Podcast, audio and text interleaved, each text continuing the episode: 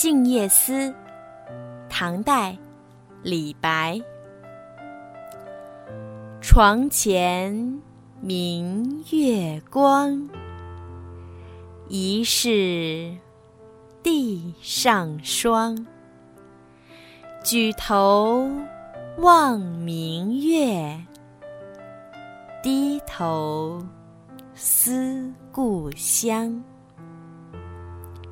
在古代，交通不发达，通信不顺畅，人们离开家之后，很少能和家人通信。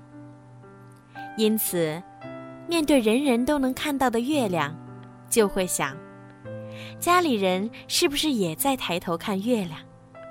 是不是也会想起在看月亮的我？到了后来，人们就用月亮来代表思念故乡。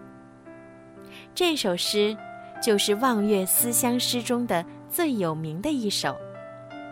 前两句写的是作者半夜醒来，看到明亮的月亮照进屋里，地面好像起了一层霜一样，不仅写出了月光的明亮，也让人感觉有些寒冷和孤独。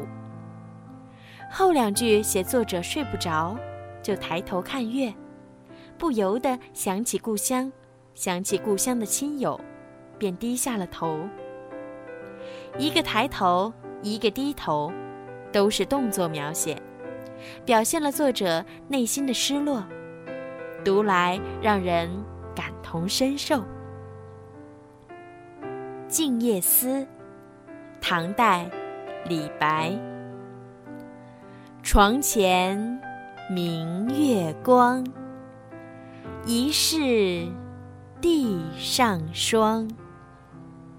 举头望明月，低头思故乡。